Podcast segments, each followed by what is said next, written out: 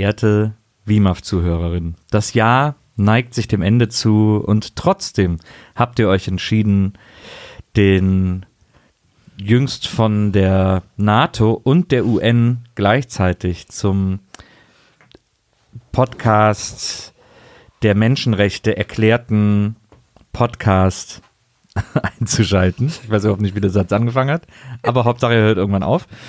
Und äh, das war eine absolut richtige Entscheidung von euch. Ihr seid, ihr steht auf der richtigen Seite, eure Ohren hören in die richtige Richtung. Alles, was ihr tut, ist in diesem Moment richtig, denn ihr hört WIMAF, den Podcast mit Herz, den Podcast aller Podcasts, die Mutter aller Podcasts im Grunde genommen.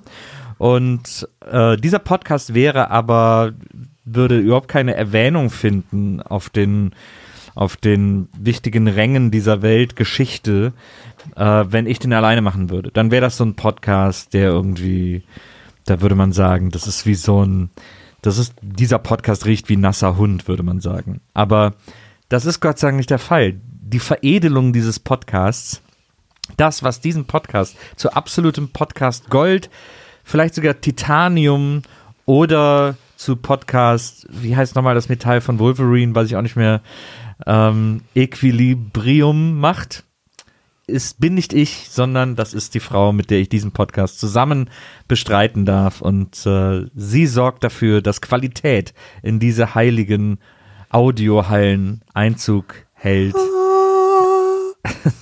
Und sie singt engelsgleich. Herzlich willkommen, Maria Lorenz. Hi. Wie heißt das, wie heißt das äh, Metall in Wolverines Klingen? Aus dem Wolverines Klingen sind? Ich wusste das mal. Ich Ist auch. es nicht irgendwas mit A? Ah, Ar Arma, Adamantium? Oder so? Adamantium, genau. Also es gibt auf jeden Fall irgendwas, was Adamantium heißt, Ja. aber ob es das ist, wieder mal so, unsere, unsere Hörer kriegen wieder so ein unangenehmes Kribbeln im Hals. Die Marvel-Filme machen wir erst nächstes Jahr äh, im Dezember. Dieses Jahr sind wir Das sind noch mehr als 13 bestimmt, ja, ich oder? glaube auch. Das ist wahrscheinlich 26 oder Also so. fangen wir bitte im Februar aber an. Auch heute haben wir wieder einen Gast. Es gibt zwar Folgen, die wir alleine bestreiten, aber viel schöner ist es, wenn wir jemand dabei haben. Vor allem, wenn es jemand ist wie heute. Sie war schon einige Male bei uns zu Gast. Sie und Maria führen zusammen die wichtigste Firma Deutschlands. Und äh, Adamantium ist richtig. Adamantium ist richtig. Wusstet ihr, dass Wolverine Englisch Vielfraß heißt? Wollte ich nur kurz. Und, ähm, und äh, natürlich haben auch Maria und sie Ich bin zusammen, Wolverine. Äh, Maria und sie haben zusammen das Podcasten erfunden hier in Deutschland und für die ganze Welt. Absolut. Und Absolut. Äh, sie kennt sich aus wie keine zweite. Herzlich Ich habe auch willkommen. Brille tragen erfunden. Jetzt lass mich doch mal hier unseren Gast begrüßen, bevor du hier die ganze Zeit rein keilst. Herrgott nochmal. Ich bin Kylie, Kylie Minogue. okay, ich habe schon den zweiten Kaffee. Hallo Frieda. Hi, So, schön, dass du da bist. ich freue mich auch. Ich freue mich tierisch, dass. Also je lieber ich Leute habe, desto respektloser Ich freue mich tierisch das. so sagst du es gerade. Oh, wow. Du hast wirklich schon einen zweiten Kaffee getrunken. Und äh, wo wolltest du nochmal diese, diese neue Wohnung, die du anmietest? Wo in Berlin soll die sein? Einfach, dass die Hörer wissen, dass sie für dich mitgucken. Ich freue mich tierisch das. Ich bin nicht Martin Semmelrock. Doch, nach dem zweiten Kaffee schon. Keine Martin Wolverine Lorenz. Ja. Ich wollte nur sagen, ich freue mich sehr, Kylie Semmelrogge. dass Frieda da ist. Das ist ein neuer Spitzname. Apropos reinkeilen. Du kleiner Frechdachs. Ich wollte nur sagen, äh, je, je lieber ich unsere Gäste habe, desto respektloser bin ich natürlich. Deswegen habe ich diese ständige, äh, aber, na, auf so, eine, auf so einer liebevollen Ja, Ebene, klar. weil man, Also sich, für mich ist alles wie immer. weil man sich übereinander lustig machen kann. Ihr wisst doch, was ich meine. Okay, wow. Wir waren gerade kurz nervös, weil du an den Reglern was gemacht hast. Waren wir zu laut? Nö, ich glaube, Nils war deswegen nicht nervös, Frieda. Das kannst du mal für dich behalten.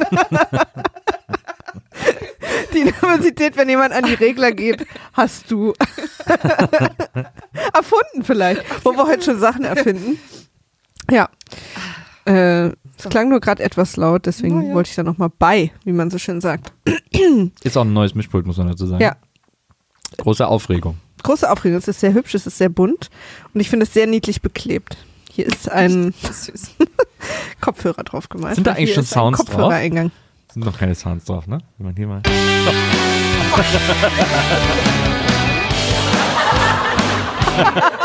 das ist gut.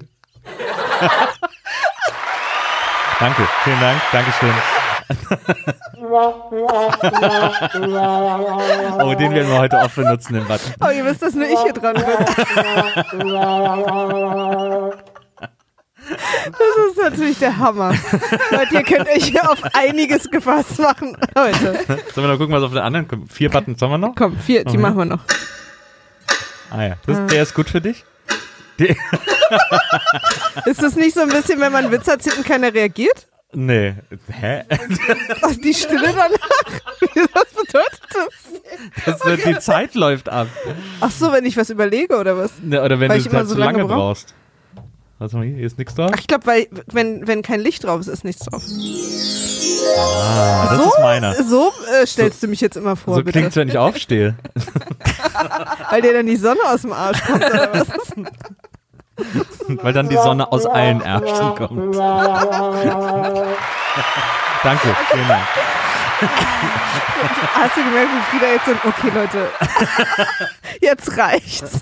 Oh nee, ist ich habe ich hab Spaß für 10. Ich glaube nur nicht, dass wir heute nochmal irgendwie zum Film kommen. Aber Wir versuchen dich nur zu schützen, weil du uns ja vorhin gesagt hast, dass du keine Notizen hast. naja, aber dafür kenne ich den Film fast auswendig. Ich finde, das zählt. So, Das Frieda. finde ich auch. Ach so, ihr seid jetzt Freunde oder was? So, Maria nimmt einen Schluck von ihrem Kaffee. Ach so, ich dachte, weil wir zu... Wie lange wird es dauern, bis sie fortfährt? Ich finde euch ja Hammer. Wir reden heute über den Film Der Aufstand Teil 9. Jawohl. Äh, der vorletzte Teil der alten Filme. Ich hoffe, ihr habt alle meine Anführungsstriche gehört. ähm, ist, glaube ich, der vorletzte Filme, ne? Haben wir gesehen. Ja. Jetzt kommt noch Nemesis, Favorit von vielen. Und dann äh, rennen wir auch schon auf die neuen Filme zu.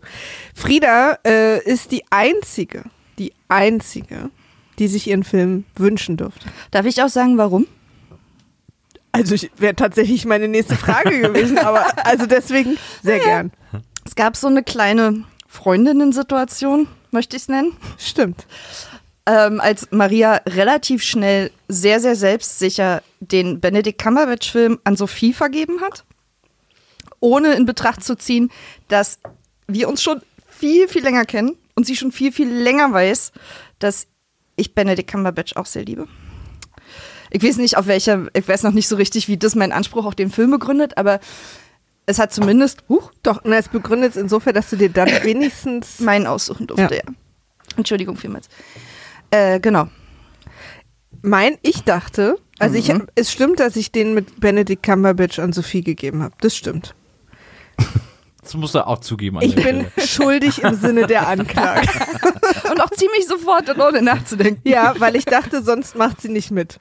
Naja, ist ja auch Bei okay. dir wiederum dacht, wusste ich, du und ich und unsere gemeinsame Liebe für Captain Picard wird uns auch an auch. anderer Stelle zusammen. Und ich freue mich ja auch für Sophie. Also es ist ja auch, ist ja nicht so.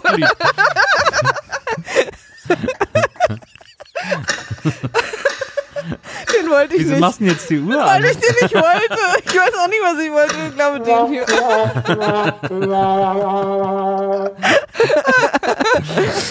Nee, ist schon. Ich freue mich tatsächlich auch über der Aufstand. Ähm, ich weiß nicht, sch- schlauere Menschen hätten sich vielleicht einen besseren Film ausgesucht, aber ich liebe der Aufstand. Hast du den jetzt, jetzt quasi Ja. aktuell nochmal geguckt? Ja, gestern Abend. Ganz brav. Wir auch. aber ich habe ihn brav. auch Wir waren auch tatsächlich brav. In meinem Gut zu wissen. Es gibt übrigens Kuchen, Ähm, Frieda. Oh, sehr gut. Ich werde gleich mal ins Mikrofon schmatzen. Ähm, ja, ich habe den gestern nochmal gesehen. Ich habe ihn aber auch so oft in meinem Leben schon gesehen, dass ich äh, mich in dem sehr zu Hause fühle. Für mich hat der Film insofern was Besonderes, dass er mein erster Star Trek-Film war. Ich habe ihn im Kino Mhm. gesehen, bevor ich Ich hatte dann noch nicht, also es war meine erste Begegnung, glaube ich, richtig so mit Star Trek. Also ich habe vielleicht vorher mal irgendwie eine Folge oder so im Kino gesehen, äh, im, im Fernsehen von den Serien, Mhm. aber ich habe es nie so geguckt als Fan. Und da sind wir mit dem Freundeskreis einfach nachmittags mal ins Kolosseum auf der Schönhauser Allee in Berlin, äh, weil irgendwer so ein Zehner Kinoticket hatte, wo er neun Freunde mitnehmen könnte. Das hat er irgendwie im Radio gewonnen. Und dann sind wir alle in diesen Film gegangen, weil die Person sich das halt aussuchen durfte. Ich weiß auch nicht mehr, wer das war. Aber ich weiß noch, dass wir alle so, oh, Star Trek, also konnten wir nichts mit anfangen. Und dann fanden wir den Film alle super. Und das war meine erste Berührung mit Star Trek. Weil wir alle schon so gelacht haben über diese Szene, wo Captain, äh, äh, Captain Picard dieses, dieses Perlenband auf den. Kopf gesetzt bekommt. Äh, es ist auch viel, ist sehr witzig. Der Film finde ich, äh, so die Dialoge und so ja, ist sehr stimmt. witzig. Und der hat halt, was ich echt, sorry, nee, jetzt kommt überhaupt gar nicht. Ich habe so den Eindruck, du willst irgendwie, aber Nö, nö. gar nicht. Nö. Nils Ähm, will immer. Eine der Kritiken war ja, dass der Film tatsächlich, und der hat ja auch, also, ich sag mal, Mängel, Schwächen. Ein. Mängelfilm. Ah, ist ja, ein. Mängelexemplar. Und ähm, ich glaube, irgendeine Kritik war auch, dass der halt irgendwie eine, noch nicht mal bessere, aber halt irgendwie eher eine Fernsehfolge ist. Aber das ist das, was ich an dem so liebe, dass der halt wirklich im Prinzip sich anfühlt wie eine Next Generation Folge. das hast du auch gesagt lange. gestern Abend. Nils hat ihn gestern das erste Mal gesehen, Ja. muss man dazu sagen. Und genau das war Nils eigentlich, dass es sich eher angefühlt hat wie eine Folge, als wie, wie, eine kompletter, wie ein kompletter Film. Aber deswegen mag ich den gerne. Ja? Also das ist einer der Gründe, warum ich den sehr gerne mag. Ich war überrascht, wie wenig passiert. das stimmt. Also so aus meiner Erinnerung einfach. Und ich fand ihn trotzdem schön, weil ich einfach mich gerne auch in dem Universum aufhalte. Und jetzt, ähm, ich bin froh, also ich habe die, die, die Kirk-Filme auch jetzt geliebt, aber ich bin einfach sowieso froh, mit Data und, und Picard äh, wieder, wieder verbunden zu sein. Deswegen habe ich mich einfach gefreut, mit denen abzuhängen. Äh, zumal es ja auch Data-lastig ist, der Film, was, Ja. was für mich nie genug sein kann. Und schon allein wegen der Szene, wo sie, wo sie beide singen, Ja, bin ich schon, und Worfs Gesichtsausdruck dazu, da bin ich schon sold, wie man so schön sagt. Nee, das ist ein englisches Wort, das heißt, dass ich ähm, mich dieser Idee anschließen kann. Sehr gut ist es immer mit dieser kleinen Pause davor. warum lasst ihr den Regler nicht einfach gleich auf? Das verstehe ich auch nicht, aber ich Ja, mach's, aber weil du Nils das immer macht. wieder runter. Ich würde ihn oben lassen. Ja? Ja. Geht Okay. vielleicht dann So. schneller. Ähm, ja, ich fand den ganz schön mau, den Film, muss ich sagen. Ja? Ich finde den echt, also ich meine, wir, äh, um die Hörer kurz reinzuhören, für Wir die holen das, die Hörer kurz mal für die rein. mag das jetzt verwirrend sein, aber wir gucken den gerade unchronologisch. Also ähm, wir sind jetzt quasi noch, wir müssen noch einen, den letzten Film mit Kirk gucken. Genau, wir müssen sieben und acht noch gucken. Genau. Und das ist jetzt schon neun. Wir haben das, in, wir haben uns eigentlich vorgenommen, die wirklich diesmal chronologisch zu machen und zu gucken. Da wir aber unbedingt äh, äh, Frieda dabei haben wollten und Frieda nicht in Berlin lebt und wir uns jetzt quasi diesen Tag, wo sie aus anderen Gründen in Berlin ist, schnappen, äh, sind wir gerade und wir haben noch versucht, sieben und acht trotzdem davor zu gucken, haben es aber einfach nicht geschafft. er, Deswegen. ja. Ging einfach, ist ja auch egal. Wir haben einfach viel zu tun und versuchen irgendwie diese, Jetzt diese ist es 13 egal, Filme gut. äh, dann dazwischen zu schieben. Und dann kommt sowas manchmal vor und das ist jetzt quasi der erste Film, mit der, den ich jetzt mit der neuen Crew geguckt habe. Ich meine, ich hätte den auch schon mal so halb gesehen, aber ich muss sagen, der war wirklich richtig lahm. Da passiert echt gar nichts in dem Film. Also für euch, das mag ein Fanservice sein, für euch ist das wahnsinnig lustig, diese ganzen Gags, aber für jemand von außen ist das der langweiligste Star Trek-Film, weil Ja, da nichts passiert. äh, Es gibt auch gar keine Bedrohung. Also so, es geht darum, dass ein Dorf mit 600 Leuten bedroht ist und er sagt ja sogar zu Picard, Entschuldigung, Picard, das sind 600 Leute, wo er dann auch sagt, ja, jeder Mensch ist wichtig und so. Aber es ist echt gar, also wenn man, wenn ich an alle Filme davor denke, wo immer die Welt sozusagen äh, in Gefahr war, ähm, und hier geht's jetzt um ein Dorf mit 600 Leuten, das ist echt alles so lulli. Hier erfahren wir also, dass äh, Nils keine Filme spannend findet, in denen weniger als 600 Leute bedroht werden. Also auch, falls ihr ihm Filme vorschlagen wollt, wo es irgendwie um eine Familie geht oder eine Nee. Person, die gerettet werden muss, nicht interessant für Das Nils. ist, Kindergarten. Minimum, Minimum 600 Leute müssen bedroht werden, sonst gilt's für Nils einfach nicht. nee, das stimmt ja nicht, aber jetzt im Star Trek-Kontext und im Star Aber das ist doch totaler. Bullshit. Ich meine, wir fiebern doch auch mit, wenn nur Spock in, in Gefahr ist. Es, aber selbst in einem Film, wo nur Spock in Gefahr ist, ist immer noch die ganze Welt bedroht. Es geht, es geht in dem Film hier um nichts. Es ist auch so ein totales Scheißvolk. Und dieser Planet ist auch ätzend. Der Film ist auch so kitschig. Der fängt ja nicht mal mit der Star Ja, der ist Trek-Musik sehr an, kitschig. Der sondern der fängt sehr mit so einem und dann sind wir so in so einer Mit was fängt er an? Plastik-Toskana. Ja, mit so einer, mit so einer, mit so einer Lutscher. Balladenmusik und dann sind wir in so einer Plastik-Toskana, wo du denkst, so stellt sich ein Amerikaner die Toskana vor. Und es Man Wahrscheinlich. sieht auch voll irgendwie, übrigens in dieser ersten Szene gleich, sorry, Ja. ähm, dass, dass, Ich finde es der, gut, dass du redest. dass der Rasen, ähm, der im Vordergrund ist, da wo die Stadt ist, sehr, sehr viel grüner ist als der Rasen im Hintergrund. Naja. Das ist Ja. richtig, was Rollrasen ist Ja, und genau. was nicht. Der ist auch sehr gleichmäßig. Ja. Ich, ich bin mir auch nicht mal sicher, ob es echter Rollrasen ist oder Plastikrollrasen. Haben wir jemanden hinrutschen sehen? Hatte der grüne Knie? Also, das stimmt. Dieses ganze Dorf sieht wirklich ein bisschen. Ich finde vor allem geil, dass alle Frauen diesen 90er-Pony haben, wo nur so einzelne Strähnchen. Aber wirklich alle. Ist sowieso auch immer diese, diese, diese Vorstellung, finde ich immer grundsätzlich geil, wie, wie man sich auch jetzt oder halt vor 20 Jahren oder vor 30 Jahren vorgestellt hat, wie das Leben in der Zukunft und auf anderen Planeten aussieht, Ja. was halt immer bestimmt ist von der Mode, die gerade irgendwie Total. hip Ja. ist. Total. Und was gerade so, und dann das aber so ein bisschen aufgepeppt, wie meine Mutter sagen würde. Wickeltops waren offensichtlich ein Riesenthema zu der Zeit in der Bravo. Entschuldigung. Ähm, ich verstehe, was du meinst. Ich glaube, dass der Film besser funktioniert, wenn man schon in Love mit den Charakteren ist. Auf jeden Fall. Und Ja, Der macht doch ansonsten nee. an vielen Stellen keinen Sinn, glaub wenn ich, man den nicht, ja, macht aber keiner von den Star Trek Filmen. Aber wenn man sozusagen, wenn du Data schon lange kennst, bist du halt erstmal gefesselt, was ist mit Data los in den ersten, in der ersten Viertelstunde. Ja. Warum, warum, was passiert da mit ihm und warum ist der plötzlich und, und ist, also weißt du?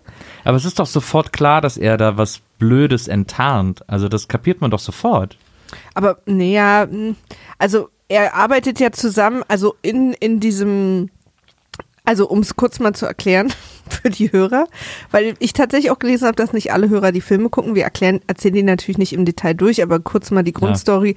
Es gibt einen kleinen äh, Planeten, auf dem leben die Baku. Und ähm, die leben da einfach, das sind 600 Leute, die leben in so einem Dorf zusammen, alles sehr friedlich, alles sehr hippie-mäßig, alles sehr mediterran.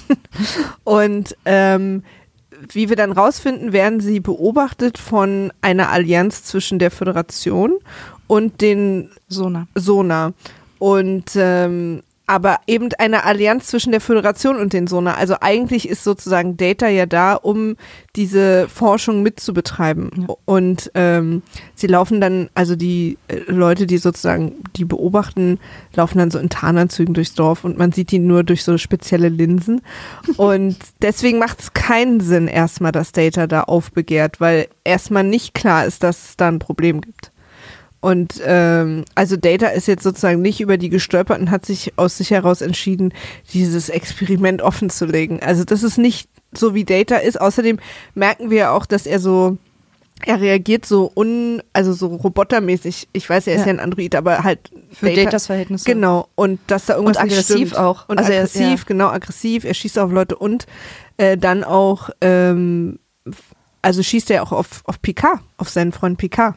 Also deswegen, wir wissen schon, dass da was nicht stimmt. Da geht es nicht nur um.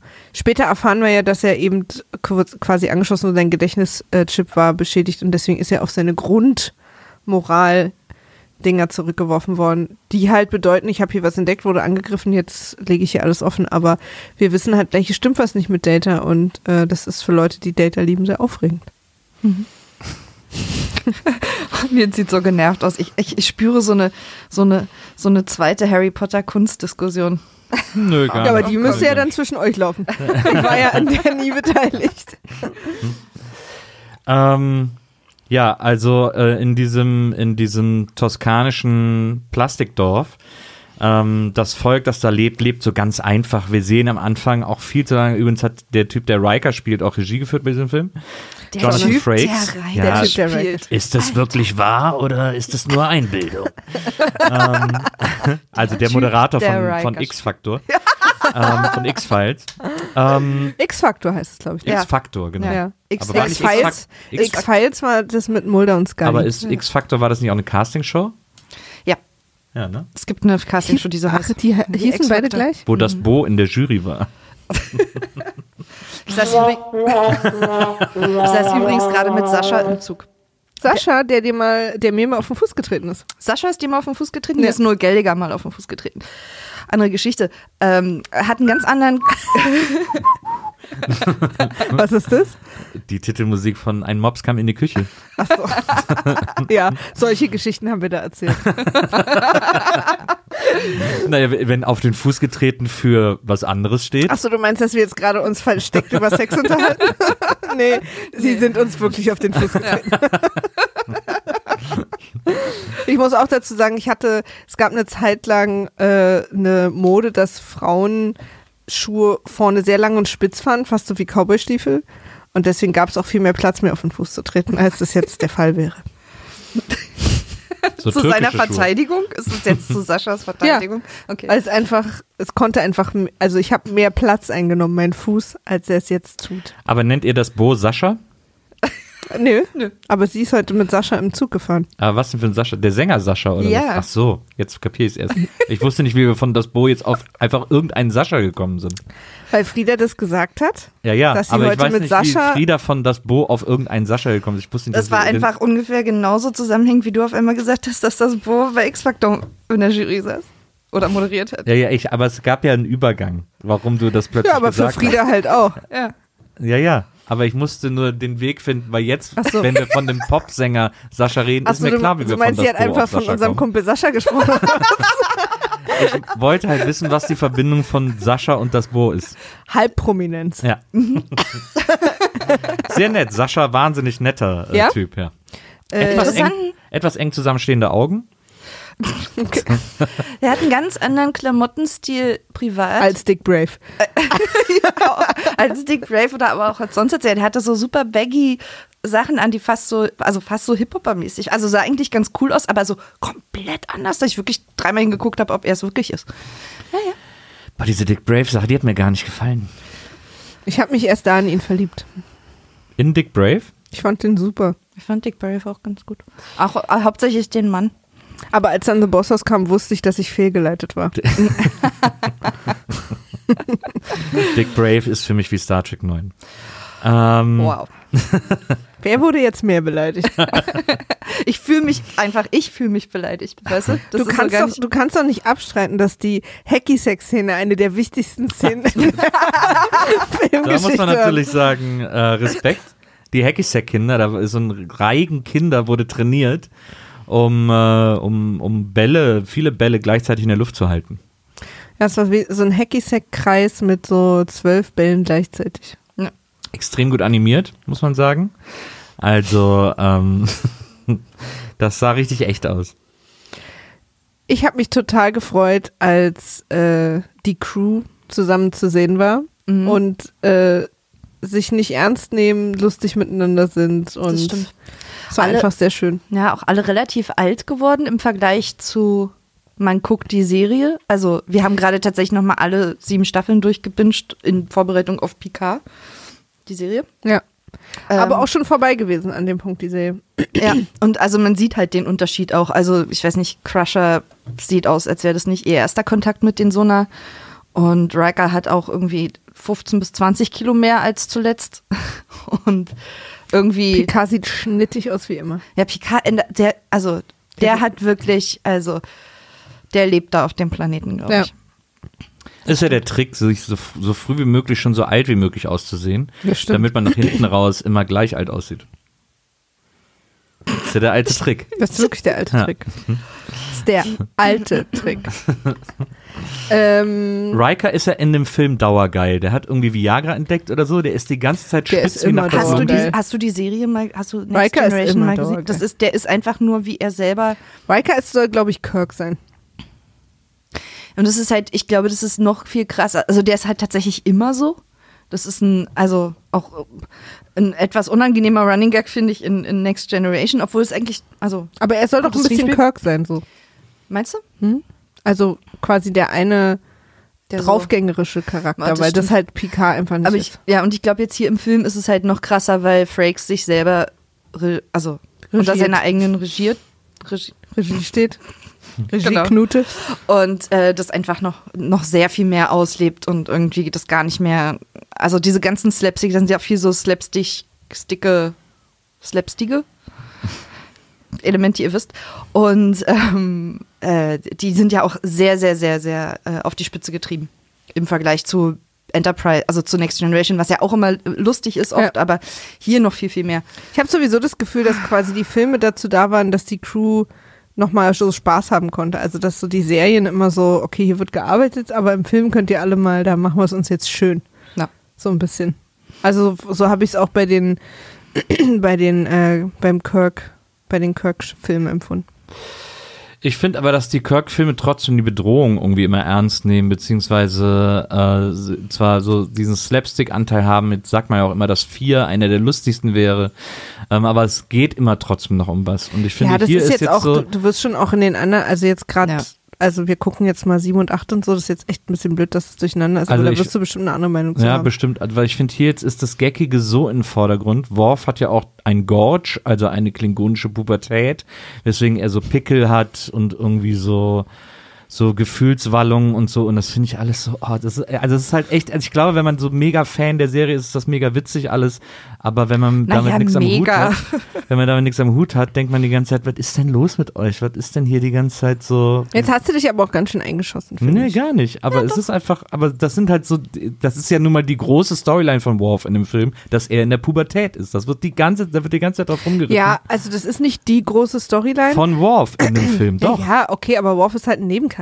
Ja, aber immer wenn er ins Bild kommt, geht es darum, dass er gerade irgendwie, äh, oh, ich habe gerade eine Morgenlatte oder so, keine Ahnung. Also da geht es die ganze Zeit um seine Pubertät. Worf Also geht's auch ich übrigens glaube- nicht gut. Der kommt gerade aus dem Finale von äh, Ja. DS9 Staffel 6. Was wir hier nicht spoilern, aber dem geht's gerade nicht so. Da wurde, das wurde auch rausgeschnitten, glaube ich, dieser, der Albtraum, den er da hat, der Ja. bezieht sich aber es darauf, ist halt noch drin, dass er einen Albtraum hat. Ja. Und der bezieht sich auf DS9. Äh, aber das, ich meine, es passiert am Ende irgendwie dreimal. Also einmal der Pickel wird entdeckt und Picard und Riker reagieren drauf. Und dann das mit den Haaren, die, die, die wachsen und immer weiter wachsen. Und ansonsten hat er halt nur einen Pickel, das wird ja nicht drauf rumgeritten. Also das ist halt nicht seine Storyline, sondern es ist halt einfach nur, er hat halt einen Pickel. Es geht halt darum, Und er ist halt einmal aggressiv. Entschuldigung. wir stellen quasi mal wieder, was wir bei Star Trek oft machen, die oberste Direktive in Frage. Mhm. Äh, weißt du die? Kennst du die? Äh, habe ich jetzt vergessen. Na, es ist, dass man, dass äh, sich nie in, in die Kultur oder in eine entdeckte neue Welt oder was auch immer eingemischt wird. Ja. Also, Also in die Entwicklung, beson- insbesondere von äh, Prä-Warp-Kulturen. genau. dass sich in der, dass in der, auf deren Entwicklung kein Einfluss genommen werden darf und deswegen soll man irgendwie, also es gibt zum Beispiel so eine ganz ähnliche Folge wie die hier zum Film, äh, der Gott der Mintakana, äh, Next Generation, wo die halt auch dieses Volk, die so ein bisschen aussehen wie ganz frühe Vulkanier, also die diese Frisuren auch so haben und wo die halt auch so eine Station im Berg haben, die getarnt ist Ja. und die dann irgendwie entdeckt wird und wie die dann darauf reagieren. Und da geht es halt auch genau darum, um diese, und das wird ja hier im Prinzip relativ schnell aufgehoben, weil klar wird, dass die oberste Direktive nicht greift, weil sie Warp haben, nur nicht, oder haben könnten, nur nicht nutzen wollen. Ja, aber es wird auch quasi deswegen von Admiral Doherty in Frage gestellt, ob die oberste Direktive hier greift, weil ja diese, ähm, äh, diese Rasse oder diese, Volk? dieses Volk ja auch ursprünglich nicht auf dem Planeten gelebt hat, sondern sich da angesiedelt hat. Und dadurch, äh, und weil dieser Planet so ähm, wiedererweckende Fähigkeiten hat, dass alle Menschen äh, äh, quasi im Prinzip unsterblich werden und sogar verjüngt werden und so weiter, äh, weil das auf die, auf die Zellen irgendwie so eine, so eine reak reaktivierende Wirkung hat. Ähm, äh, sagen sie auch, das ist ja auch nicht eigentlich ihr, ihre ursprüngliche Art gewesen, wie sie hätten altern und leben sollen. Ja. Deswegen können wir sie jetzt hier auch wieder rausholen. So, das ist sozusagen die Logik von, von dem Admiral. Aber erst auf die Erwachsenenzellen. Äh, als irgendwer sagt zu dem Kind, und du bist 100 oder was, sagt er, nee, ich bin 12. Aber nee, er sagt es so, hä, nee, ich bin zwölf. Das ist so geil, wenn man denkt, naja. Das sagt Picard zu Artim. Artim heißt der Junge. Picard ist Picard. ähm, aber es ist tatsächlich auch, also dieser ganze Mechanismus ist natürlich ja diese, diese Strahlung und diese, das ist natürlich unfassbar Hanebüchen. Und das ist ja auch, ich habe mir das, wenn man sich das mal zu Ende denkt, haben die beiden ein richtiges Problem. Die sind damit irgendwie, keine Ahnung, 300 Leuten angekommen, die alle erwachsen waren und auf die das halt in unterschiedliche Art wirkt. Ne? Die werden immer jünger oder bleiben zumindest so alt, wie sie sind für 350.000 Jahre. Aber die Kinder, die geboren werden in der ganzen Zeit, die werden ja alle erwachsen und bei denen setzt halt mit 18 irgendwann an, diese Strahlung zu wirken. Das heißt, die haben dann, dann irgendwann irgendwie so eine, eine Gruppe von 300 Älteren und wenn man das jetzt, keine Ahnung, noch 20, 30 Generationen denkt, irgendwie zweieinhalbtausend 18-Jährige. Wer will denn das? Das ist überhaupt nicht, das ist überhaupt nicht schlüssig, deren Plan. Wir machen hier unsere Kommune und die bleiben halt einfach 18. Für Aber immer. ja nicht geistig, die, nur körperlich. Okay. Ich frage mich vor allen Dingen, ich frage mich vor allen Dingen, warum sie, sie sind jetzt irgendwie, ich glaube, 300 Jahre da oder so, Ja. warum sie erst 600 Leute sind. Sie müssten eigentlich schon viel mehr sein. Weil, weil es gibt ja viele Kinder. Das heißt, es muss immer viele Kinder gegeben haben, weil ja auch alle wahrscheinlich besonders fruchtbar sind. Aber vielleicht haben sie sich entschieden, einfach sich nicht so stark zu vermehren und das genauso eingeschränkt wie in Technik. Aber man sieht halt viele Kinder deswegen. Aber bei, wenn 300 Leute sich irgendwo ansiedeln, dann hast du ja, sind die Chancen relativ klein, glaube ich, sich fortzupflanzen, weil man ja auch sozusagen darauf achten will und muss, dass es nicht in der Familie bleibt, dass man da nicht lauter kreisrunde Stammbäume anlegt. Und dadurch ist ja, und dann muss man sich ja irgendwie auch noch wahrscheinlich irgendwie halbwegs attraktiv finden. Und das reduziert ja schon die Möglichkeit an, an ich Fortpflanzungsoptionen. sage das auch nur, weil da sehr viele Kinder waren. Also wisst ihr, ich Ja, habe ja. halt viele Kinder gesehen. Ja. Das stimmt. Und wenn das immer viele Kinder waren und sie jetzt nicht gerade vor 20 Jahren auf die Idee kommen, sind viele Kinder Aber, so, aber ich geil. glaube, so viele Kinder sind es gar nicht. Wenn ich überlege, man sieht so ein bisschen am Denk mal Anfang an die so, Hackissack-Gruppe. ja, die Hackissack-Gruppe, dann sieht man so eine Ringelreihe-Gruppe. Ähm, Man sieht noch ein paar sehr viel kleinere Kinder, man sieht einige Babys. Das stimmt schon. Also da hast du ja bestimmt schon so 30, 40 Kinder rumlaufen. Das ist schon relativ viel bei 600 Leuten, oder? Man weiß Guter halt nicht, ob die, ob die einfach nur zu viert gekommen sind vor 300 Jahren. Ja. Ach so, ich dachte immer, die wären zu 300 gekommen, aber es war vor 300 Jahren. Dann kann natürlich auch beides stimmen. Hm. Jetzt du bist auch so Fan von dem Film. Wie war das genau? ja, am Anfang war erstmal so ein bisschen äh, schöne Musik. Meinst du, dass sie, dass sie dann irgendwann mal so eine Art Brainstorming-Komitee hatten, was für einen Stil die Häuser haben sollen? Weil die auch alle gleich aussehen, dass quasi keiner darf seine. Was mir wirklich ein bisschen gefehlt hat, ist Individualität scheint in dieser Gruppe von Menschen. Die, aber man muss Sache auch mal sagen, sein. diese ganze, dieses ganze Dorf, die ja auch irgendwie sagen so, äh, ja, wir haben die Technik, wir benutzen die nur nicht und so. Das ist irgendwie alles so ein Bullshit. Das ist echt so eine Sekte eigentlich. Die, eigentlich ist es total gut, Na, wenn eigentlich sind es die Amish, naja, oder? so eine Art Amish. Keine Ahnung, wie Amish sein funktioniert. Na, keine Technik. Ah ja. Das ist die Definition. In einer Welt voller Technik. Ja, ich glaube, die, ich habe, also ich habe gerade die Definition der Amish nicht parat. Ist natürlich ein bisschen, äh, aber es ist unter anderem keine Technik. Als wir, äh, als wir gerade im Urlaub in Amerika waren, habe ich irgendwo gelesen, da, irgendwo lagen so Informationen über Amish aus. Wir waren sogar in einem Amish-Laden, fällt Wir mir da waren ein. in einem Amish-Laden, stimmt, und da habe ich doch, da wollte ich was für Frieda kaufen und hab's dann aber nicht. pass auf, pass auf. Und zwar gab es da so ein Holzschild, wo drauf stand, äh, if my cats could talk, they wouldn't. Das fand ich mega lustig. Aber ich habe dann mitten in dem, äh, in dem Shop äh, so einen riesen Aufsteller gesehen für Trump und so Trump-Sachen und dann wollte ich nichts mehr da kaufen. Sehr gut. Ich habe mir dann eine Limonade gekauft. Äh, Stimmt. so eine so eine Fassbrause, die hatten die in zehn verschiedenen Geschmacksrichtungen. Ich habe mir dann eine geholt und da stand auf dem Etikett drauf nix besser. Also so Deutsche ist da ja überall irgendwie so, das ist so ein bisschen so deutsche Begriffe und so. Und bei dieser Limonade steht drauf nix besser. Ähm, aber die äh, Amish, das, ich, das fand ich ganz faszinierend, habe ich gelesen, wenn die 18 werden, dann gehen die so ein Jahr oder so, äh, gibt man denen, wo die voll ausflippen.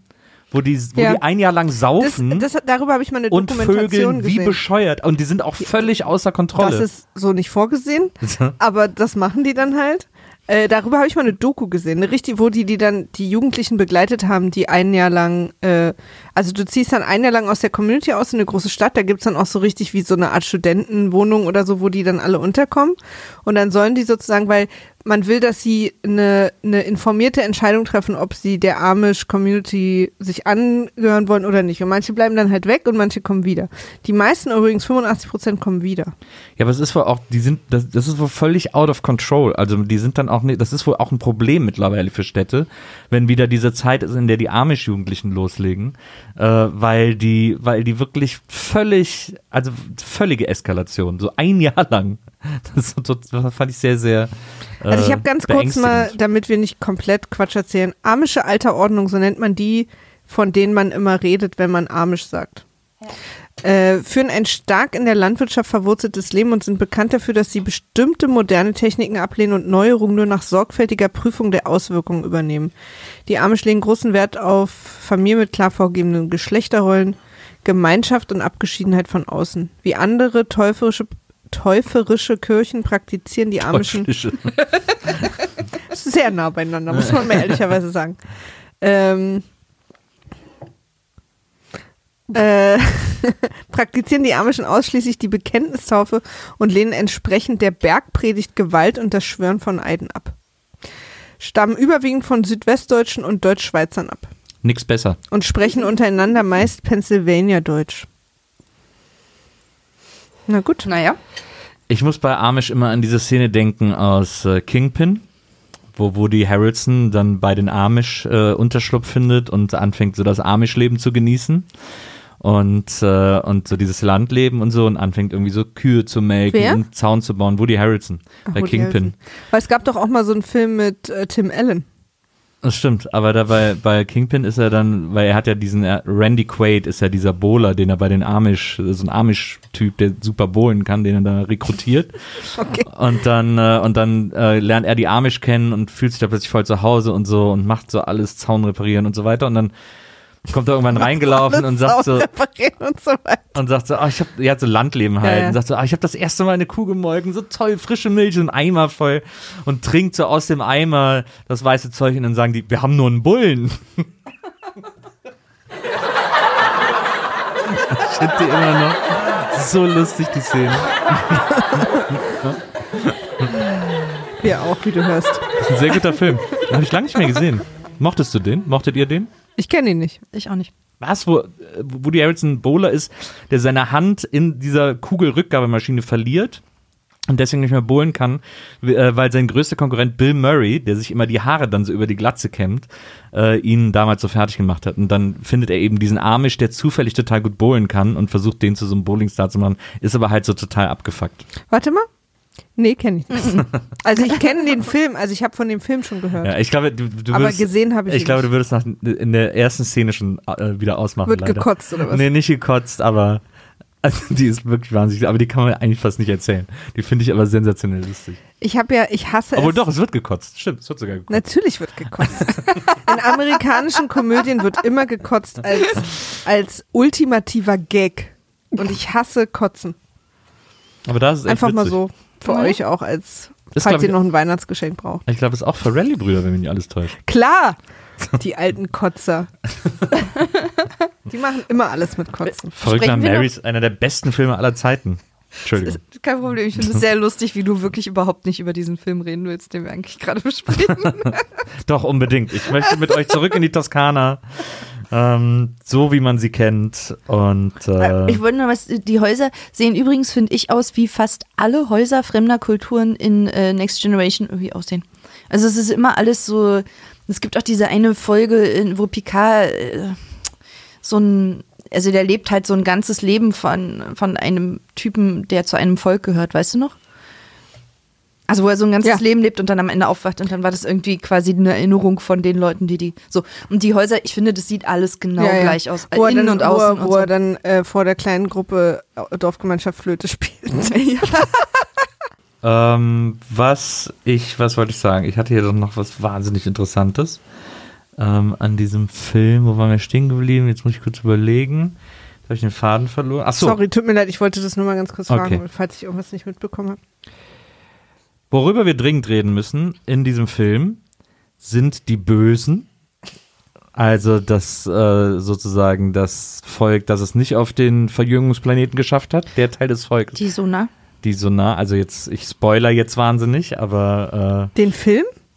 äh, ja, den Film, über den wir gerade sprechen. Aber machen wir das nicht immer von. Äh, okay. Ja, ja. Nee, nur normalerweise gehen wir immer chronologisch durch, aber ich. Chronologisch? Chronologisch. Nee, aber wir haben doch. Erinnerst du dich noch, schon eine ganze Weile her, die Folge mit Dominik Hammes? äh, da haben wir doch auch von Anfang an über Ja. die letzte Szene gesprochen. Also auf jeden Fall, die Bösen in diesem Film sind sozusagen ähm, das gleiche Volk wie das oder das Ursprungsvolk, wie das, das auf diesem äh, Plan auf diesem Verjüngungsplaneten gelandet ist. Nur eben der Teil, der es nicht dahin geschafft hat. Deswegen müssen die ihre Haut immer so erneuern und äh, immer wieder so abziehen und hinten wieder festtackern am Kopf. Also Möchtest du widersprechen? ja, dem Punkt, dass es die sind, die es nicht dahin geschafft haben, wenn ich das richtig verstanden habe, sind, haben die sich dafür entschieden, nicht mit denen auf diesem Planeten zu leben. Die haben da mal gelebt Ja. und wollten dann aber doch wieder so eine Hierarchie und Macht und Leute hinter Und sich versammeln und wurden dann ins Exil geschickt. Ja, okay. Aber sie. Aber, naja, nee, nicht ja, okay. Verstehst du, du erzählst einfach eine Unwahrheit. ja, okay. Weil vielleicht mit unseren Erklärungen findest du den Film plötzlich genial. Das kann, das kann natürlich passieren. äh, genial finde ich aber vor allem diese Typen, die sich die Haut immer wieder neu festtackern, Ja. weil es sieht wirklich, es sieht wirklich einfach aus wie eine Balea-Feuchtigkeitsmaske, die die die ganze Zeit im Gesicht haben äh, und irgendwie bei DM jeden Tag zwölfmal shoppen gehen, damit sie sich wieder eine neue aufs Gesicht legen können. Es sieht wirklich einfach aus wie eine Feuchtigkeitsmaske, die auf dem Gesicht liegt. Und Falten schlägt. Man muss sie doch auch gerade ziehen. Ich weiß nicht, Maria, glaubst du, dass Nils schon mal eine Feuchtigkeitsmaske benutzt hat? Ich nicht. Ich also auch so nicht. wie er es gerade beschrieben hat? Nein. Ich finde, es sieht eigentlich ganz cool aus. Ja. Auch vor allen Dingen, wenn er in dieses Gerät geht, wo das so festgestrafft wird, wie sich dann so die Haut zieht. Das Gerät, mit dem ja später auch äh, der Admiral Doherty, Getötet wird? genau, durchgestrafft wird, ordentlich. Auch ein sehr, sehr unangenehmer Tod. Ja. Im Prinzip ist es so, dass die äh, ins Exil äh, ähm, verurteilten Sona äh, ein, die, dieses Dorf von 600 Leuten, also das, das Dorf als Hologrammstadt ein zweites Mal aufgebaut haben und an einem bestimmten Punkt in der Zukunft mit der äh, Technik der Föderation, wenn die Sona alle nachts schlafen, die einfach in diese in diese in diese Holo, in dieses Hologrammdorf beamen wollen, ohne dass sie es merken, wegfliegen von dem Planeten. Da habe ich noch nicht ganz verstanden, wohin, aber das ist vielleicht Nur zu einem zweitrangig Anderen Planeten. zu einem anderen Planeten und äh, sich selber den die äh, diese Kreise um den Planeten, diese Ringe? diese Ringe, die diese verjüngende Wirkung haben, auf irgendeine Art und Weise Einsam mit diesem schönen großen, Ja. mit diesem schönen großen goldenen. mit diesem goldenen Segel. Segeldings äh, Ja. einsammeln wollen, um selber äh, wieder jung und Und daraus- zu werden. Das, ja, genau. Und daraus irgendwie halt dann für quasi für die gesamte Föderation auch irgendwie nach Lösungen zu suchen, wie man das irgendwie für Krankheiten und Alter werden und so. Genau, das ist sozusagen ihre Argumentation, damit die Föderation ihnen hilft, damit sie da Ja. Unterstützung haben. Äh, eigentlich haben sie das natürlich nicht vor. Ja, und man merkt auch gerade zum Ende hin, dass halt die, die vier, fünf, die da quasi die Entscheidungen treffen bei den Sona und, und an der Macht sind, halt schon auch von, von Rache und von aus Verletztheit irgendwie so getrieben sind die ganze Zeit. Also es ist nicht nur um das ewige Leben geht, was ja eh schon nicht so ein besonders guter Grund ist.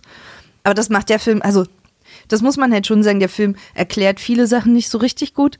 Der, das, das Dilemma und auch diese, diese Meuterei, dass auf einmal quasi, ne, Picard und, also Picard von mir aus noch, der ist halt verliebt, aber dass auch alle anderen auf einmal auch sagen, jo, wir kommen mit, meutern auch und äh, ziehen dann mit dir irgendwie und retten diese 600 Naja. Leute. Das ist nicht so richtig schlüssig. Also für mich hat sich das schon erklärt nach dem Gespräch, was Picard mit dem Admiral hatte, weil man, weil der Admiral ja schon relativ offen sagt, 600 Leute ist doch scheißegal. Und das ist ja was, wo die, wo die Enterprise schon immer gesagt hat, nee, nee, nee. Ja, aber wenn man es halt durchdenkt, ist es halt auch, also die Argumente, ähm, also ich, ich fand auch tatsächlich ne, natürlich ne, super stark irgendwie dieses, ab wie vielen Leuten ist es denn ein Problem? So. Eine Frage, die sich für, die wir für Nils schon mal beantworten können. 600 sind nicht genug. aber ähm, im Prinzip geht es ja auch nur darum, einen Zustand wiederherzustellen, den es halt eh gab. Und sie, selbst diese 600 Leute, die da leben, und sich das da ausgesucht haben, könnten ja profitieren von dem, was auch immer sie quasi aus diesen Ringen rausziehen als Lösung für die gesamte Föderation. So. Mhm. Deswegen Falls es überhaupt geht. Fall- Ja. Aber es ist halt jetzt, es ist nicht so wahnsinnig schlüssig und das Picard, das, das sehe ich halt irgendwie noch ein, gegen den seine Prinzipien und dann ist er auch noch verliebt und denkt sowieso nicht so 100% zu Ende, so. Aber dass halt die gesamte Mannschaft auf einmal von jetzt auf gleich so, oh ja, wir auch, ups. Sie sind halt sehr Captain-hörig schon immer gewesen. Aber wieso äh, sind, denn- fliegen die so nah nicht einfach runter und metzeln die alle ab und sagen so, jetzt sind wir hier? Weil, ähm, das erklären sie an einer Stelle, es reicht nicht, wenn sie da auch leben auf dem Planeten, in ihr eigenes Dorf aufmachen, weil sie alle schon so dem Tode geweiht sind, dass es eine schnellere Lösung geben muss, als nur auf dem Planeten zu leben. Ja, aber dieser Plan, die da mit so einem anderen Dorf wegzuschaffen, der scheint so, dass da gibt es so einen Effort, der irgendwie mir nicht klar ist, warum der so groß ist. Also, oder Ja, kann man nur- den nicht einfach entführen und auf einen anderen Planeten Ich habe schicken? sowieso also auch, ich habe sowieso auch, du- ich stimme dir total zu, weil später gibt's ja eine Szene, wo, wo sie die quasi verfolgen und die eine Hälfte wird gebiebt und die andere wird einfach weggeschossen, wo ich dachte, wenn ihr die nicht mehr braucht, Ja, dann wenn ihr sie schießt sie doch ja. alle weg. Also, weil die Hälfte, zu- wo, was macht ihr mit Ach den so? Aber ich glaube, das ist ein Zugeständnis, ähm, das mit dem Wegschaffen und woanders ansiedeln und so. An die Ist, Föderation. ist ein Zugeständnis an die Föderation, weil die sonst nicht mitmachen würde und sie wollen die halt die Föderation, brauchen die Föderation. Aber sie haben ja diesen einen super korrupten Föderationsdude sowieso die der, ganze ist ja Zeit bei nicht sich. korrupt. der ist nicht super korrupt. Der, ist, der ist dann irgendwann, glaube ich, auch verängstigt und hat sich dann vielleicht manipulieren lassen. Aber ursprünglich ist, er hat es ja auch nicht entschieden. Also ursprünglich stand ja die ganze Föderation dahinter. Mhm. Weißt du? Und haben ihn nur geschickt, ihn und seine Truppe irgendwie. Und auch Data. Und er ist halt auch so ein bisschen, also er, er ist vielleicht dann irgendwie so in, insofern so ein bisschen verblendet, dass er, dass diese Aussicht auf ewiges Leben bei ihm halt mehr fruchtet als bei dem intellektuell super ausgestatteten Top-Mensch Picard. So. Aber ich finde den schon von Anfang an tritt der schon sehr aggressiv Picard gegenüber auf. Also so, der, man merkt schon die ganze Ja, Zeit, das dass macht keinen der, dass der irgendwie Dass sehr anti-Picard ist und Ja, so. ja. Ja, ja. Das finde ich irgendwie. Ich glaube, er hat auch einfach Angst vor äh, hier Ruffalo oder wie der heißt. Mark Ruffo. ja, Ruffo. genau. Also ich glaube, er hat auch Angst vor dem. Ja, irgendwie ist das, das, das stimmt, also dass er halt zumindest zu Anfang so super ähm, erpicht drauf ist, Picard fernzuhalten und ihn nicht da zu haben, macht nicht so richtig Sinn, weil Data ist ja vor Ort. Die ganze Zeit gewesen. Also, Ich habe halt auch, also das Ding ist halt auch, dass Picard, obwohl er ja in der Föderation ist und seine ganze Mannschaft, die wissen ja auch nichts von diesem versteckten Dorf. Also Mhm. so richtig sauber ist das ja alles nicht. Aber sie finden es ja, ah, sie ja dann raus und enttarnen das. Mhm. Und äh, in dem Moment, wo sie es enttarnen, äh, ist ja sozusagen ähm, der Plan von diesem Balea-Mann irgendwie ähm, durch.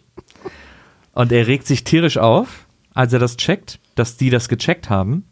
Und ruft so, nein! Und Ja. ruft so stark nein, dass ihm die Gesichtsmaske reißt. Und da so Marmeladenblut raussuppt.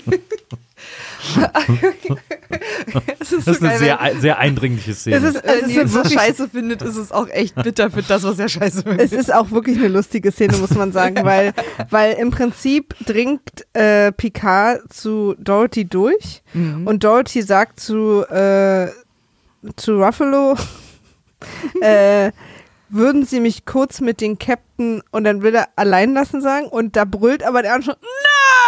Und das ist halt so geil, weil das war so, okay, wir, jetzt doch einfach, ist alles okay, wir jetzt einfach nein sagen können.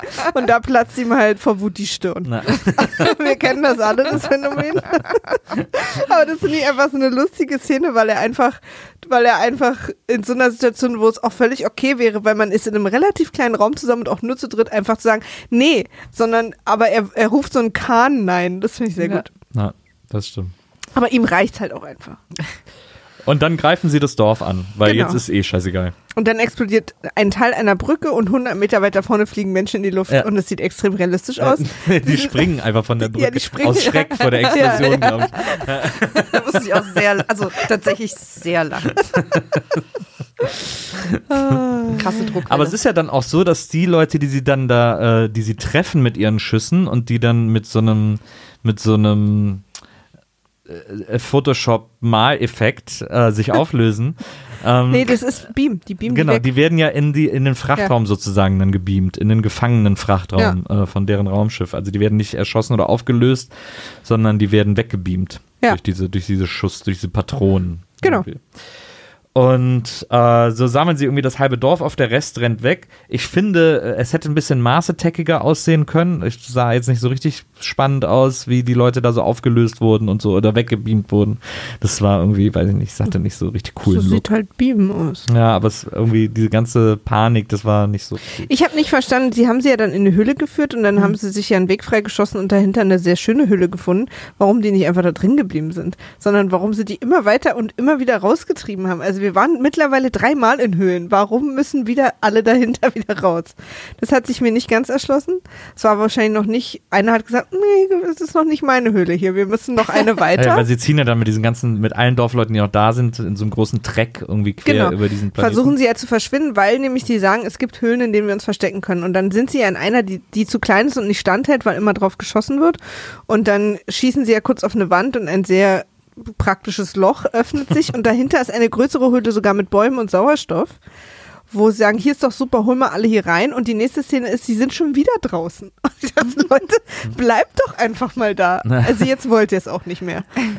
Aber als sie draußen sind, sagt er irgendwann so, unsere Berechnungen haben ergeben, hier ist der perfekte Ja, das war Ort. vorher noch. Dass es für die nächsten paar Kilometer der sicherste Ort ist. Aber da wussten sie auch noch nicht, dass sie, dass der, dass sie diese kleinen Drohnen mit den kleinen Einzeltransmittern haben, weil sie prinzipielles Beamen ging ja nicht, weil sie haben immer diese Beamstopper aufgestellt. Und sie folgen auch diesem, sie folgen ja auch so, so, so wie so Metalladern irgendwie, die halt so einen bestimmten Schutz geben vor dem Beam. Ja. Deswegen müssen sie auch in die Höhlen, weil da dieses Metall oder dieser, was auch immer, ist, was. ja, aber Nils meint, weil Worf irgendwann sagt, für die nächsten paar Kilometer ist der sicherste Ort und das ist halt draußen. Ja. Und das und stimmt zwar halt auf nicht. der Spitze eines Bergs. Ja, ja, das stimmt, das ist halt nicht so schlau.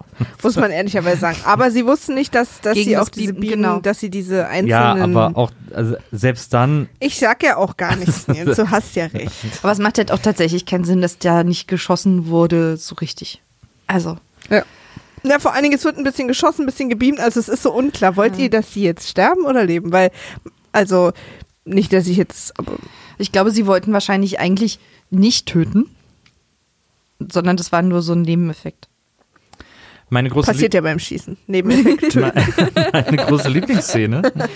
Meine große Lieblingsszene im Film ist dann aber, äh, wir haben ja schon die ganze Zeit gemerkt, dass zwischen äh, Picard und dieser, äh, dieser 90er Jahre Latino Soccer Mom äh, so eine gewisse, Wow. so eine gewisse. ich fand, sie war so ein bisschen Purmans äh, Sarah Connor.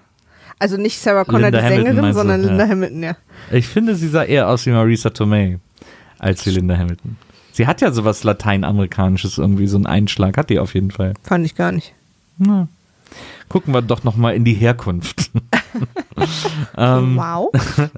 Und äh, ich, äh, dann gibt's diese Szene, irgendwie ist es schon die ganze Zeit, die ganze Zeit klar, es knistert zwischen den, Picard hat seinen 28. Frühling irgendwie, weil er Hals über Kopf verliebt ist und irgendwie so, so finde übrigens ganz gut, so dass er- wuschig ist und so. dass er erkannt hat, dass er jünger wird, daran, dass er sich von seiner, von seinem äh, äh, Cohen Spotify Mambo wünscht. Ja. Er macht so Mambo und tanzt und dann hält er so inne, Gesundheit, und dann hält er so inne und so, warte mal, vielleicht bin ich jünger. Ja. Ja, Das stimmt. gut. Und dann hat er mit ihr so ein bisschen so Date, sie haben so Date Night äh, während der Flucht und äh, gehen so ein bisschen spazieren in der Natur. Finde ich auch gut, dass sie sich die Zeit dafür einfach Ja, gehen so ein bisschen spazieren und kommen zu so einem Wasserfall Ja. und ein bisschen flirty flirty Situation. Das ist- 20 erschossene Menschen in meiner eigenen Gruppe macht mich auch immer horny. Und dann, und dann äh, geht es so ein bisschen so um diese Verjüngerungssache und so bla bla. Und dann zeigt sie, dass sie so ein bisschen auch die Zeit so verlangsamen kann. Und das sehen wir als erstes angezeigt durch den Wasserfall, der plötzlich ganz langsam fließt und ich glaube sogar stehen bleibt, äh, was schon mal gut aussieht. Und dann haben die Filmemacher sich aber gedacht, ja, wir brauchen, was gibt's noch für schnelle Sachen in der Natur, damit wir das klar machen können, dass das hier gerade passiert. Und dann weiß ich gar nicht, was die zweite Sache war. Äh, sie, Blütenblätter. b- ne, sie, sie pustet so Ah Blütenblätter ja, genau, weg. Blütenblätter, genau. die dann in Zeitlupe wegfliegen. Und da der Zuschauer das dann vielleicht immer noch nicht verstanden hat, dass sie die Zeit, wir Vielleicht aber immer denken, noch oh Gott, vielleicht denken die, das war nur ein schlechter Effekt. Wir brauchen aber immer noch eine schnelle Sache aus der Natur. Sehen wir da im Vordergrund ein Kolibri in, äh, in Zeitlupengeschwindigkeit äh, Geschwindigkeit die Flügel schlagen und den Nektar einer Blume. Aber zu schlürfen. ihrer Ehrenrettung, sie haben den Kolibri vorher schon etabliert. Ganz zu Anfang, als Picard das erste Mal auf den Planeten kommt und mit unter anderem Anish und den anderen beiden Dudes da redet, ähm, sehen wir diesen Kolibri auch, schon- oder sehen wir, dass es da Kolibri, er wurde etabliert, immerhin. Ja. Immerhin. Aber es ist ja, in der Szene wurde auch äh, der Kuss rausgeschnitten zwischen Anish und Picard, worüber Jean-Luc, äh, ja genau, worüber Patrick Stewart sehr erbost war. Weil er gesagt hat, ich bin ein sehr guter Küsser und jetzt kann es keiner sehen. Ah, Okay. ist natürlich ein Problem für ihn. Too much information. Und dann ab da an, ab da an hat das immer in jedem Interview gemacht. ich kann es wirklich. ähm, wir kommen auch schon langsam zum Ende des Films und zum Ende der uns heute zur Verfügung stehenden Zeit kann's aus gar nicht- ihrem Büro. Ich kann es gar nicht fassen, dass wir noch nicht über den Androiden Popo geredet haben. Androidenpopo. Androidenpopo? Leute, Wann denn? Wo denn? also. Es gibt ja diesen, äh, es gibt ja diese Szene, ähm, Troy und Riker küssen sich, sie sagt I, weil sie Wegen ihn noch nie mit Bart geküsst Genau. hat. Er sagt, wie, ich küsse dich und du sagst I. Und dann rasiert er sich. Stimmt. Und dann äh, treffen sie auf Data, der ihn das quasi seit irgendwie, keine Ahnung, wie alle seit zehn Jahren das erste Mal ohne Bart sieht. Stimmt. Und dann er sagt, hier, Data, hm, glatt wie ein Androidenpopo. Und die schöne Auflösung ist ja eigentlich, dass Data ihm drüber streicht, eine Szene später. Stimmt. Und dann nur so, mm, mm. und aus dem Bild rausgeht, was halt irgendwie einer meiner Lieblingsgags war, als ich, ich weiß nicht, von wann es der Film 14 war oder so. Also, ja, Stimmt. es ist ein einfacher Gag, aber es ist ein sehr verdrängt. guter Gag. Ich habe festgestellt, kann mal bitte irgendwer Wenn der, es schon so losgeht. der Enterprise einfach eine Rolle Gaffertape zur Verfügung stellen. Das stimmt. Immer wenn die, wenn die irgendwie beschossen werden oder so, reißt an den Armaturen ein Loch auf, aus dem so Dampf äh, pustet wie bescheuert. Und da könnte man einfach ein Stück Gaffertape drüber und alles wäre irgendwie wieder cool. Leute, viel Frieda. wichtiger, der Joystick. oh, der Joystick, ja. Der Joystick. Da habe ich wirklich gedacht, ihr wollt mich verarschen, oder? Also, Vor allen Dingen der manuelle Joystick Steuerung. Und wie er dann so Joystick. super ernst guckt. Ist auch vorher nie vorgekommen, den gab es vorher nicht. Den haben sie nur für die, und danach ist der auch, glaube ich, nie wieder aufgetaucht. Der macht überhaupt, egal. ich habe auch gelesen, das war ein echter Joystick von irgendeinem System, was ich jetzt schon wieder vergessen habe, mit dem man damals gespielt hat. Ähm, ja, also am Ende muss ähm, unser Bösewicht sein eigenes Essen essen. Wie sagt man das? Wenn er mit, Sein- wenn er mit seinen eigenen Waffen geschlagen wird? Ja. Aber es Ah, gibt ja. doch irgendwas mit Fressen. Ach so. nee, ein- Medizin. Seine Ah ja, seine eigene eigene Medizin, Medizin schlucken. schlucken. Hm. Kinder. Ich wusste, es ging um Einnehmen von irgendwas. äh, denn er denkt, alles läuft super, äh, seine, die Ringe werden abgesaugt von seinem Flattersystem und sieht dann irgendwo, was ist das? Es spritzelt und blitzelt und dann fällt ihm auf, ich bin auf einem Holodeck. Auch die Frage an mich, warum diese kleine Ecke, wie das technisch egal. Äh, und sieht das sozusagen, er äh, ihm das passiert ist, was er den anderen antun wollte. Er wurde im Schlaf oder wann auch immer aufs Holodeck gebeamt, eine Nachbildung von seinem eigenen Schiff und dachte, alles läuft super, aber überhaupt nichts passiert und er ist einfach nur auf einem Holodeck, während die anderen ihren Scheiß weitermachen. Dann gibt es am Ende noch so eine, sie, er und Picard kämpfen dann noch gegeneinander oder schwitzen ein bisschen beide im, im Innenraum von diesem Gerät, was irgendwie aus diesem Nebel, aus diesen Ringen das Verjüngungsserum absaugen soll, ist ja alles ein bisschen unklar. Und weil man natürlich darauf muss, um den Selbstzerstörungsmechanismus äh, zu programmieren, man hat dann zwei Sekunden äh, Zeit, um zu verschwinden. Und der Picard gelingt es dann und er wird kurz bevor es zu Ende geht, äh, bevor er von den vom Flammenmeer aufgefressen wird, rausgebeamt und äh, sein Kumpi Mark Ruffalo natürlich nicht. und deswegen ähm, haben wir am Ende ein Happy End. Also abgesehen davon, dass ungefähr die Hälfte dieses Dorfes nicht weggebeamt, sondern erschossen wurde. Das ist richtig. Ähm, Aber es wurde ihnen eh langsam ein bisschen voll. Ich fand auch, das war irgendwie, das ganze Ende zog sich dann halt auch sehr. Also diese, dieser Höhepunkt mit irgendwie die Enterprise ist im Kampf und dann irgendwie das und dann Picard mit dem Typen und so, das hätte alles irgendwie auch irgendwie, naja, es hat ein bisschen gedauert, auch bis zum Komplettende. Aber das ist, glaube ich, auch einer der Gründe, warum sich das einfach angefühlt hat für viele Leute wie eine lange Folge, ähm, weil man gemerkt hat, dass da einfach Zeit gestreckt wurde und nicht so viel investiert wurde in, in die Story oder in den Film oder generell, weil alles irgendwie so, alles, was in dem Film passiert, hätte auch viel schneller passieren können. Ich habe auch gedacht, also wenn man jetzt diese aktuellen Filme nimmt, die Frieda, drei, das tut mir jetzt leid. Das ist ja dein Lieblingsfilm. Ich wollte nicht deinen Lieblingsfilm schlecht Das ist reden. alles gut, ich weiß, ich weiß ja, dass der. Ihr sagt ja, Schwächen hat. ihr sagt ja beide im Prinzip die gleiche Sache. Ja. Nur, dass Frieda es gut findet und du nicht. Und das finde Ich ich, weiß- ist halt ja. total legitim. Ne? Du hast ja, du findest ja gut, dass es sich wie eine Folge anfühlt. Das stimmt. Ja, weil das halt, weil ich mich da sehr, sehr zu Hause fühle. Ne? Ich der mag den Film übrigens auch sehr. Ich finde tatsächlich, ich hatte auch in Erinnerung, also äh, in meiner Erinnerung war er nicht ganz so langsam, also so, dass so wenig Mhm. passiert ist. Ich habe auch geschrieben, in, bei, in diesen neuen Filmen, diese Star Trek-Filme der neuen Generation, wäre das in den ersten zehn Minuten passiert, weil die wieder sehr schnell sind. Ja. Ähm, aber ich fand ihn trotzdem auch schön. Aber das liegt natürlich, ich ähm, hänge einfach gern mit denen rum. Ja, ich mag, ich mag die Charaktere einfach auch wahnsinnig gerne. Ja. Und ich habe Also- den Film so oft gesehen.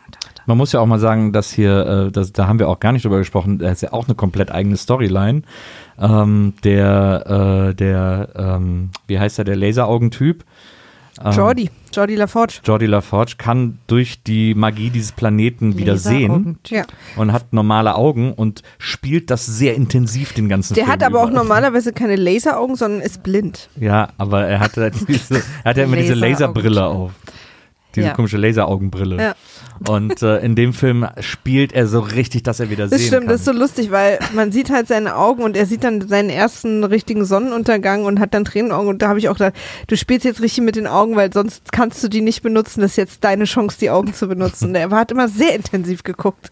Er hat aber auch sehr intensive Augen, finde ich. Weil man ist so, ich, ich bin auch heute noch erstaunt, wenn ich äh, von äh, Liver Burton das, das Gesicht sehe, ein Foto sehe, was für, weil ich das nicht gewohnt bin. Ja. Dass der Augen hat. Ja. Also es ist so, die, die wirken, die sind sehr groß und die wirken sehr intensiv Ja. und das kommt da auch besonders extrem. Auch nochmal fette Props an den Mann, der viele Jahrzehnte mit einem Haarreifen vor den Augen rumgelaufen ist. Muss man ja mal ehrlicherweise sagen. Das ist bestimmt nervig. Auf jeden Fall. Der Film endet dann mit äh, einem schönen Lied, vermutlich von Richard Kleidermann. Ähm, und wir sehen nochmal das Toskana-Dorf, äh, in dem alle wieder glücklich sind. Es ist schon, also diese, dieses Dorf und diese Musik, das ist schon wirklich extrem cheesy. Wie fandet ihr das, das kleine Tier von dem kleinen Jungen, Ach, stimmt, das aussah wie ein? Hodensack mit Augen? Auch sehr gut animiert übrigens. Ja. Das, äh, Das ist ja auch übrigens so eine große Storyline in einem Film. Das ist ja Datas große Storyline. Der hat so eine Pinocchio-Storyline bekommen mit diesem Jungen, der sagt, ja, man muss Spaß haben, wenn man ein Mensch sein will. Und so. Mhm. Und Data so, was bedeutet das, Spaß zu haben? Ich weiß es nicht. Und so, Ja, das ja. ist so seine große Story. Das ist ja, ist ja das immer Data-Story. das Wollte ich gerade sagen, das ist doch immer sein Ding. Ja. Ja, er will halt menschlicher werden. Ja, und da ist es halt, das ist so eine seiner wenigen tatsächlich engen, er hat, er hat ein, zwei, also er hat zumindest eine in Next Generation mit einem Kind, so eine, so eine, wo das Kind aber eher ihn nachahmt und was auch so ein bisschen so darum geht, dass Data eigentlich eher Mensch sein will und der Junge will eher sein wie Data, wegen keine Gefühle haben und so Mutter verloren, Vater verloren, irgendwie schlimm. Und, ähm, und hier ist es jetzt halt äh, quasi nochmal ganz verkürzt Datas ganz allgemeine Geschichte. Also Ja. diese Pinocchio-Sache ist ja sein Ding. Ja, sie haben ja auch ganz klar gemacht, dass sie nicht davon ausgehen, dass die Leute, die die Filme gucken, auch die Serie gucken. Deswegen taucht es dann einfach nochmal auf. Na, hat ja gut funktioniert. also ich hatte bei dem Teil wirklich das Gefühl, das ist halt Fanservice. Deswegen war das für mich so uninteressant. Weil da diese ganzen Figuren, die die Fans alle lieben, wie sich ja auch heute wieder gezeigt hat, äh, zu denen ich aber gar keinen Bezug habe, da irgendwie deren, deren typischen Marotten und Merkmale irgendwie nochmal so ein bisschen damit gespielt wurde und da darüber irgendwie erzählt wurde und so. Und dass das aber auch so einer der Hauptzwecke dieses Films war. Nun. Ich glaube, ja.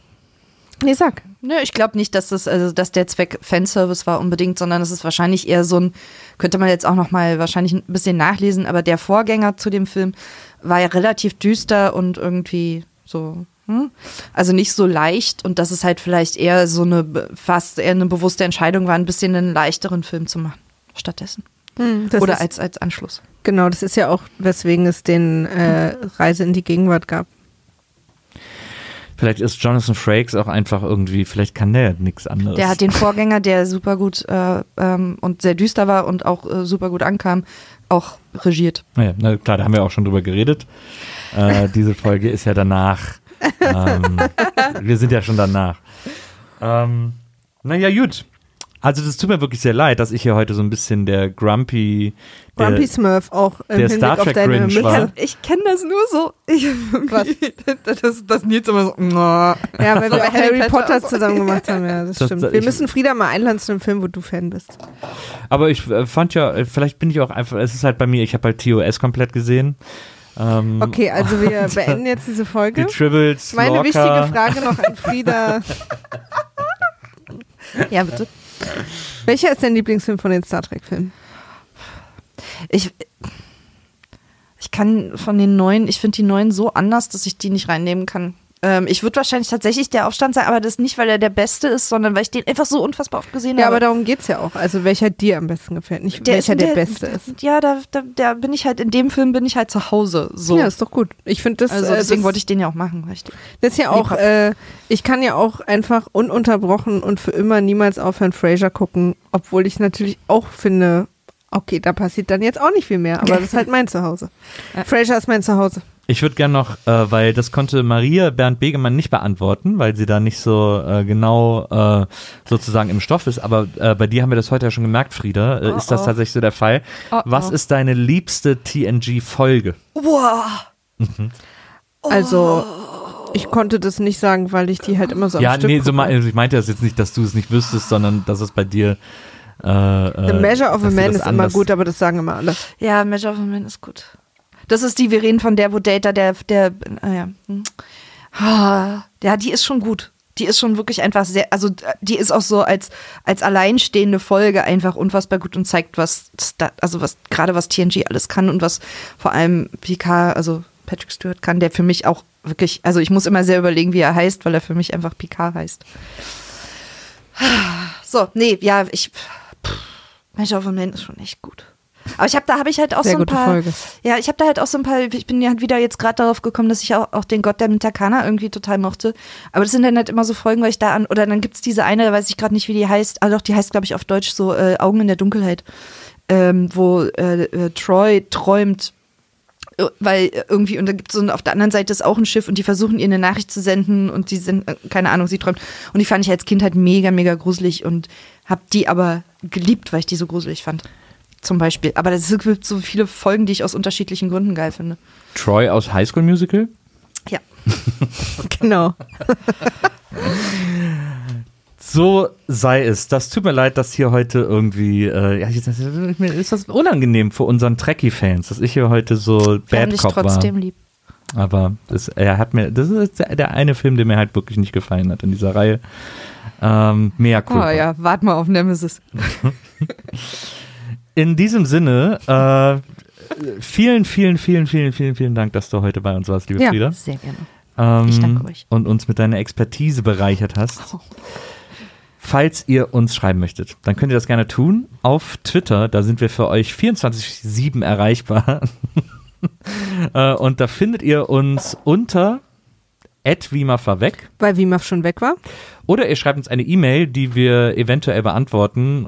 Im hö- wahrscheinlicheren Falle zwar nicht, aber wenn da wirklich eine Frage euch unter den Nägeln brennt, dann äh, stehen wir euch auch da zur Verfügung unter Wimaf at poolartists.de. Liebe Maria, hast du vielleicht für uns zum Abschluss nochmal so ein Geräusch, das du uns nochmal hier präsentieren möchtest? Dankeschön. Vielen Dank. Ganz lieb. Liebes Publikum, bis zum nächsten Mal hier bei Wiedersehen macht Freude. Macht's gut. Tschüss. Tschüss.